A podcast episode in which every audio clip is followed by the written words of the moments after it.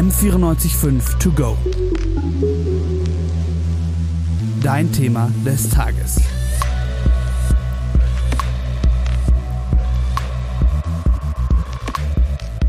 Herr der Ringe, Fluch der Karibik und Star Wars sind nicht nur Filme, die einen ziemlich genialen Soundtrack haben. Sie sind auch bekannt für krasse Kulissen, massive Materialschlachten und drollige Drehorte. Was passiert aber mit den teilweise zerstörten Kulissen? Sie werden einmal verwendet und dann nie wieder. Wie kommt die Set-Crew zu den Kulissen auf der ganzen Welt? Sie fliegen mit dem Flugzeug. Und woher kommt der Strom an abgelegenen Drehorten? Von Dieselgeneratoren. Das Thema Nachhaltigkeit bei der Filmproduktion, auch Green Filming genannt, ist in den letzten Jahren nicht nur in Hollywood ein Thema geworden, sondern auch in Deutschland. Und darum soll es in diesem Podcast gehen. Was bedeutet eigentlich Nachhaltigkeit in der Filmproduktion? Gibt es Kriterien? Wo steht die deutsche Filmindustrie? Und welche Rolle spielt die Filmförderung dabei? Gesprochen habe ich mit Birgit Heitzig, Journalistin und Gründerin von Green Film Shooting, einem Magazin, das sich speziell mit Nachhaltigkeit in der Film- und Medienproduktion beschäftigt, dem Förderreferent beim Film Fernsehen vor Bayern, Julius Windhorst, und einem Green Consultant der Bavaria Fiction, Tobias Wolf. Mein Name ist Christoph Eisele und ihr hört M945 to go. Ganz zu Beginn möchte ich erstmal abklären, was denn überhaupt Green Filming ist. Und das hat mir Julius Windhorst, dem Förderreferent beim Film Fernsehen vor Bayern, erklärt. Green Filming bedeutet im Grunde nachhaltig Filme und Serien zu produzieren. Film- und Fernsehproduktionen sind generell sehr ressourcenaufwendig. Das ist vielleicht auch nicht immer allen Leuten bewusst. Sie bergen aber auch unglaubliches Einsparpotenzial. Letztendlich geht es bei Green Filming also um Effizienz und um eine schonende Nutzung der Ressourcen, also um ressourcenschonendes Produzieren und sparsames äh, Produzieren. Das heißt nicht unbedingt am Ende dass weniger herauskommt, sondern dass man einfach die Ressourcen, die man hat, besser und effizienter nutzt. Es geht also darum, Ressourcen einzusparen bei der Filmproduktion. Aber um welche Ressourcen geht es denn genau? Also was sind die größten Baustellen bei einer Filmproduktion, die den größten ökologischen Fußabdruck haben? Dazu gibt es eine Statistik der sogenannten Sustainable Production Alliance aus dem März 2021. Und daraus geht hervor, dass egal wie groß die Filmproduktion ist, Kraftstoffe machen den größten Teil der Emissionen aus bei einer Filmproduktion. Und äh, danach kommt dann mit recht großem Abstand ähm, Flugreisen und dann die Unterkünfte zum Beispiel in Hotels. Der Green Consultant der Bavaria Fiction, also derjenige, der für die Organisation und Überprüfung der nachhaltigen Filmproduktion verantwortlich ist, Tobias Wolf, nennt einige Bereiche, die die größte Auswirkung auf den ökologischen Fußabdruck haben. Ich sag mal, bei einer Film- oder Fernsehproduktion ähm, die ganz großen Bereiche, die eigentlich jede Produktion hat, äh, sind zum einen der Bereich Energie und zum anderen der Bereich Mobilität. Und je nach Produktion äh, kann es natürlich dann noch andere Bereiche geben, die mit reinfallen. Also mit viel Bauaufwand zum Beispiel, wenn viele Requisiten, viele Materialien im Einsatz sind. Catering spielt häufig auch mit rein.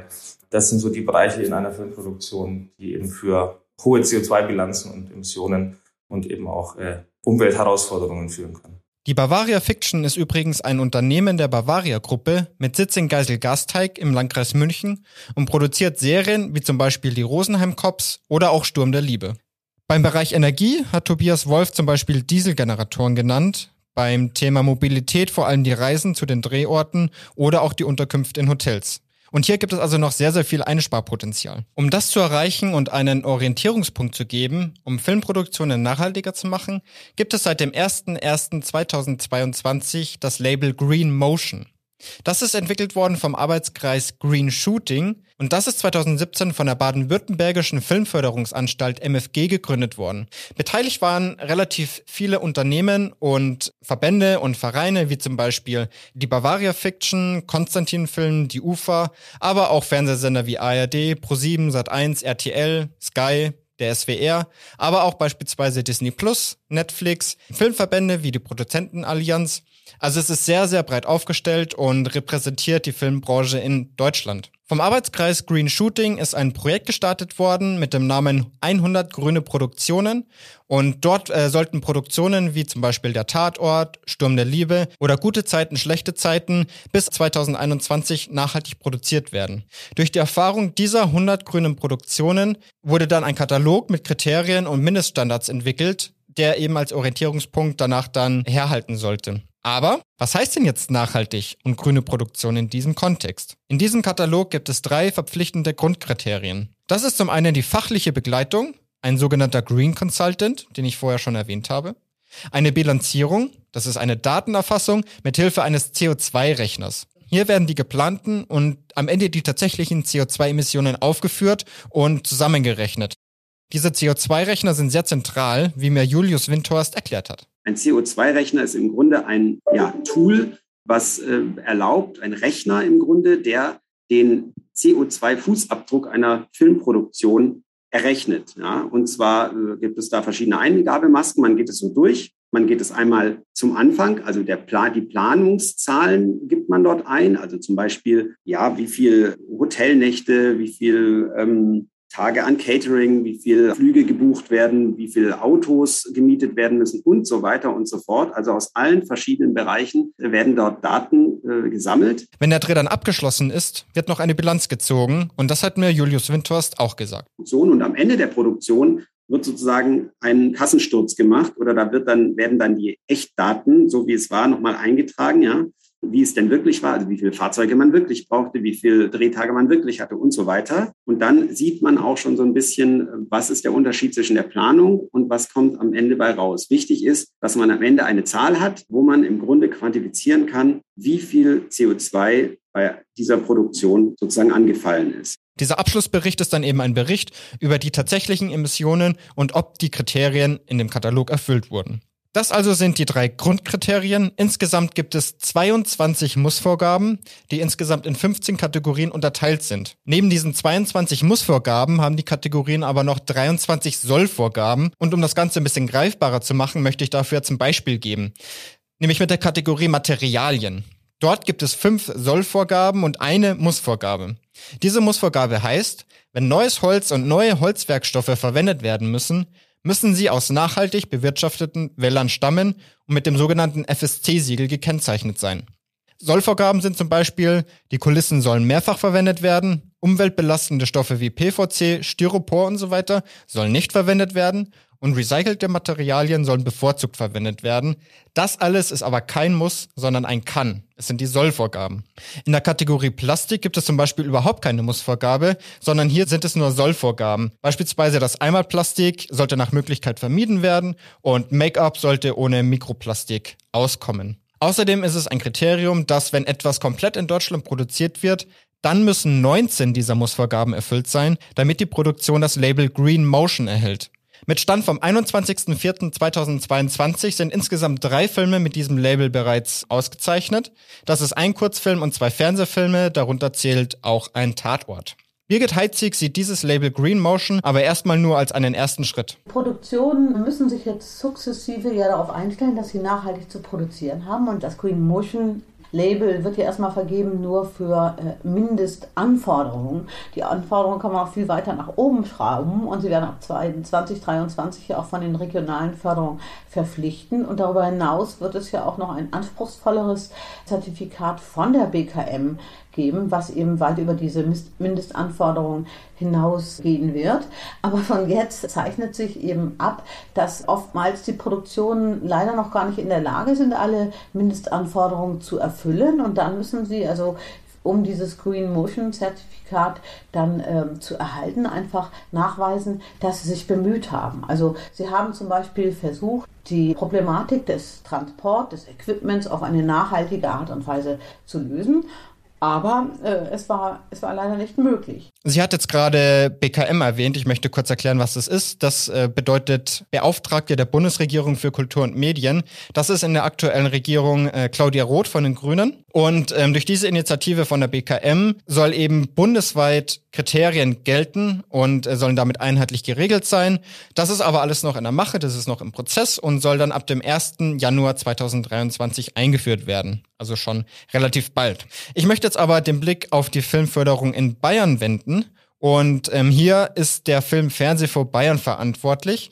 Wir haben vorhin schon etwas von Julius Windhorst gehört, der ja beim FFF Bayern arbeitet. Und der hat mir erzählt, was denn aktuell so in Bayern gilt. Stand jetzt so, dass wir eine Selbstauskunft zur ökologischen Nachhaltigkeit bei Film- und Fernsehproduktionen zur Pflicht gemacht haben, wenn man bei uns Förderung beantragt.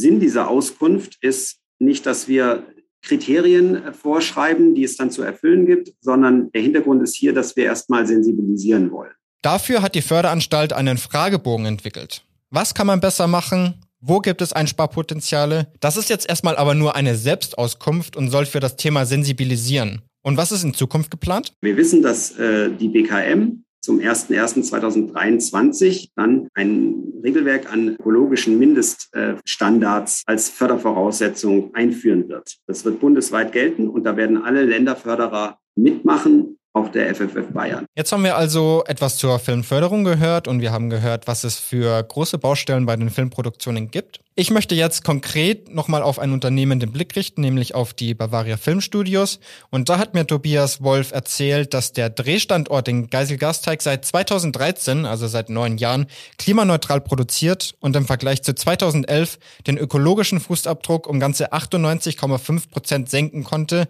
was unter anderem mit dem Nutzen von Ökostrom zu tun hat. Also die Bavaria Filmstudios sind da schon relativ weit vorn. Mich hat erstmal noch interessiert, was denn so konkrete Maßnahmen sind. Und Tobias Wolf hat mir da ein paar Beispiele genannt. Die Energieversorgung hier auf dem Gelände von uns hier in Geiselgasteig in München ist äh, klimaneutral. Das heißt, wir beziehen hier vollständig Ökostrom. An den Sets versuchen wir natürlich auch Generator zu vermeiden. Also es ist äh, auch deutlich zu sehen innerhalb der letzten Jahre, dass immer seltener Dieselgeneratoren zum Einsatz kommen müssen. Teilweise bei manchen Produktionen äh, ist wirklich Wochen oder seit Monaten eigentlich kein Generator mehr am Set gewesen. Beim Catering ist natürlich ein ganz klassischer Faktor, den man, den man kennt, äh, das Thema Einweggeschirr, Einwegplastik. Sowas gibt es bei uns auch nicht mehr ähm, an den Caterings. Das heißt, entweder über ein System mit Mehrweg, Glasflaschen, ähm, über Wasserspender, Wassergalonen werden Einwegmittel natürlich äh, vermieden. Das hört sich jetzt alles schon mal an sich recht gut an, aber es kommt ja auch noch zu einigen Problemen die Verfügbarkeitsprobleme bei Fahrzeugen, Kostensteigerungen bei Lebensmitteln oder auch der Rohstoffmangel bei Holz. Aber natürlich ist auch die Umstellung auf nachhaltige Produktionen an sich mit Problemen und Aufwand verbunden. Finanziell ist natürlich immer so ein Thema. Also es gibt natürlich Maßnahmen, sagen wir mal der Umstieg auf Recyclingpapier beispielsweise, die sich recht kostengünstig realisieren können und auch schnell einen positiven Effekt haben. Ähm, aber bei anderen Maßnahmen muss da natürlich auch ein bisschen investiert werden. Ähm, Beispiele wären da zum Beispiel die Fahrzeugflotte oder auch das Lichtequipment. Da wird man auf lange Sicht äh, teilweise diese Investitionen vielleicht auch amortisieren können, ja, durch zum Beispiel billigere Kraftstoffe oder niedrige Verbräuche. Aber gleichzeitig gibt es einfach in vielen Bereichen aktuell noch erhebliche Mehrkosten, zum Beispiel im Bereich äh, Stromversorgung am Set, zum Beispiel im Bereich Catering, gerade bei den aktuellen Lebensmittelpreisen. Und äh, hier muss kontinuierlich oder weiterhin ein Dialog stattfinden ähm, von allen Playern in der Branche, sage ich mal, wie man eben diese Investitionen, diese Mehrkosten auffängt und äh, auch aufteilt, um möglichst grün produzieren zu können. Somit gibt es noch einige Probleme, aber trotzdem versucht man immer mehr nachhaltig zu produzieren. Tobias merkt das auch selbst am Set. Damals war die Wahrnehmung durchaus noch eine andere. Damals ist man durchaus mal belächelt worden, wenn man dieses Thema hat versucht anzustoßen, beziehungsweise vielleicht auch nicht ganz so ernst genommen worden. Und wir haben in der Gesellschaft ja äh, einen, einen großen Wandel erlebt, dass dieses Thema wirklich äh, ganz die Mitte der Gesellschaft erreicht hat. Und das hat es auch in der Filmbranche. Also äh, es ist schon seit jetzt eigentlich zwei Jahren ähm, ein ganz, ganz wichtiges Thema, ein ganz, ganz großes Thema innerhalb der Branche. Und das freut einen auch, an die Sets zu kommen, mit den Leuten zu sprechen. Die Leute sind interessiert, die Leute haben eigenen Input und wollen auch zeigen, was sie, was sie eigentlich tun, also bringen Ideen mit. Ähm, und das ist ganz toll. Und ich glaube auch, dass die Film- und TV-Branche im Vergleich, also gerade im kulturellen Sektor in Deutschland im Bereich Nachhaltigkeit schon sehr, sehr weit ist und da auch so eine Art Vorreiterposition einnimmt. Und dieser Prozess, der so langsam immer und immer mehr anläuft, kommt auch bei Birgit Heitzig zum Ausdruck. Das Wichtigste ist, dass die Produktionen jetzt angefangen haben, sich Gedanken machen, umzustellen und äh, einfach verstehen, dass äh, sie einfach nicht mehr so weiterarbeiten können, wie sie es die letzten 30, 40 Jahre gemacht haben, nach dem Motto, wir sind äh, Künstler und können nicht die Welt retten. Doch, sie müssen auch versuchen, so umweltfreundlich wie oder umweltschonend wie möglich zu produzieren. Und ähm, das ist ein, ein äh, lang anhaltender Prozess, den wir ja auch gesamtgesellschaftlich durchlaufen. Und als letzten Teil möchte ich jetzt noch die Perspektive ein bisschen weitern und schauen, was denn international bei der Nachhaltigkeit, bei der Produktion von Filmen der aktuelle Stand ist. Und dafür nennt Birgit Heitzig drei Beispiele. Sowohl in den USA als auch in Frankreich und Großbritannien gab es wirklich schon um 2010 Ansätze für grüne Filmproduktion. Da konnte man in Deutschland dieses Wort noch gar nicht schreiben. Also in, in Amerika war es der PJ Green, also der Producers Guild of America, der äh, Produzentenverband, die dort ein, ein grünes Programm aufgelegt haben mit ersten Maßnahmen. Was könnte man tun, um eben umweltschonender zu produzieren? Und das Gleiche ist auch in Frankreich passiert mit EcoProd. Und die Engländer haben im Fernsehbereich ganz früh angefangen, CO2-Rechner einzusetzen, um Fußabdruck zu berechnen. Also nicht nur in Europa, sondern auch in den USA ist Nachhaltigkeit bei der Filmproduktion inzwischen ein großes Thema. Und ich möchte die USA jetzt noch ein bisschen genauer behandeln, weil USA ja doch einer der aller, allergrößten Filmproduktionsländer der Welt sind. Und äh, möchte hier eben schauen, was bei der Nachhaltigkeit schon alles äh, gemacht wurde. Die Producers Guild of America hat 2008 ein Komitee gegründet, das zusammen mit der Sustainable Production Alliance, die ich ganz zu Beginn schon erwähnt hatte, einen Leitfaden für nachhaltiges Filmen erstellt hat. Mitglieder bei dieser Allianz sind zum Beispiel ziemlich bekannte und große Produktionsfirmen wie Walt Disney, Netflix, Warner Bros., Paramount oder auch die Amazon Studios. Die Richtlinien sind dabei ganz ähnlich zu denen in Deutschland. Äh, man soll Transporte vermeiden, bei Generatoren statt Diesel Biodiesel verwenden oder auch recyceltes Material verwenden. Außerdem vergibt die Environmental Media Association sogenannte Green Seals und Gold Seals für nachhaltig produzierte Filme und Serien.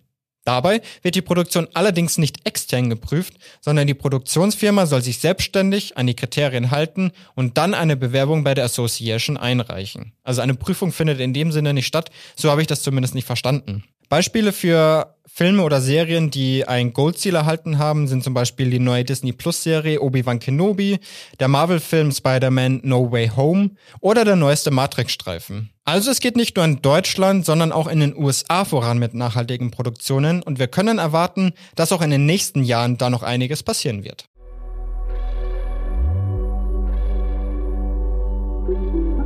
M945 to go.